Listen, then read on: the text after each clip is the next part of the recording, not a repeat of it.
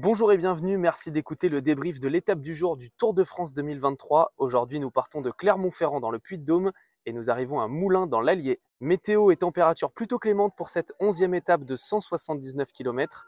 24 degrés et ciel couvert au départ de Clermont-Ferrand. Les favoris du jour, qui dit sprint, dit forcément Jasper Philipsen, surtout après les trois victoires du Belge. Mark Cavendish ayant disparu de l'équation, on peut aussi peut-être attendre Dylan Groenewegen, Wout van Aert, Phil Baos, Fabio Jacobsen ou encore Mats Pedersen. Déjà vainqueur sur ce Tour de France, c'était à Limoges il y a quelques jours. C'est l'heure de la question du jour, sport et culture dans ce podcast. Quelle est la seule préfecture métropolitaine à n'avoir jamais accueilli le Tour de France? Réponse dans quelques instants à la fin de ce podcast. Départ donné à 13h30. Un trio à l'avant avec Daniel Hauss de Total Energy, rejoint par André Amador de EF Education Easy Post et le français Mathis Louvel d'Arkea Samsic. L'écart se fait rapidement en tête de course. 147 km de l'arrivée, un point pour Mathis Louvel au sommet de la première côte. L'écart pour l'échappée redescend à 2 minutes 20.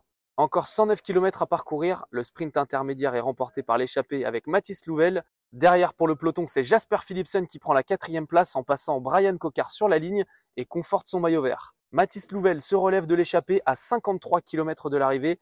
Il est suivi par André Yamador. Il ne reste plus que Daniel Hauss en tête, c'est le dernier échappé. Il ne va pas rester seul en tête longtemps. Le peloton fonce en direction de Moulins. Ça y est, l'échappée est rattrapé. Très joli numéro de la part de Daniel Hauss. Il est élu meilleur combatif du jour. Le sprint final est annoncé. 3 km 5 de l'arrivée, c'est la folie. Le peloton est lancé à plus de 75 km heure. Les favoris sont présents. Wout van Aert a tenté, mais il s'est relevé très vite après un coup d'épaule de la part de Phil Baos. Ça a été très très chaud entre les deux coureurs. Le train de l'équipe Alpecin est parfait malgré l'absence de Mathieu Van Der Poel. C'est bien Jasper Philipsen qui est le meilleur sprinter du peloton. Il remporte sa quatrième victoire sur ce Tour de France 2023. Deuxième, Dylan Groenewegen. Phil Baos est troisième et à noter la très belle performance pour Brian Cocard, le français, qui termine quatrième.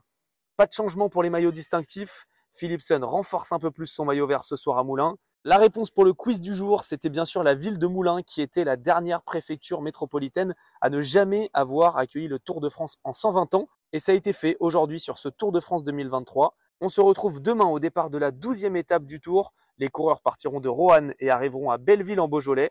Belle soirée à vous, merci pour votre fidélité. À demain.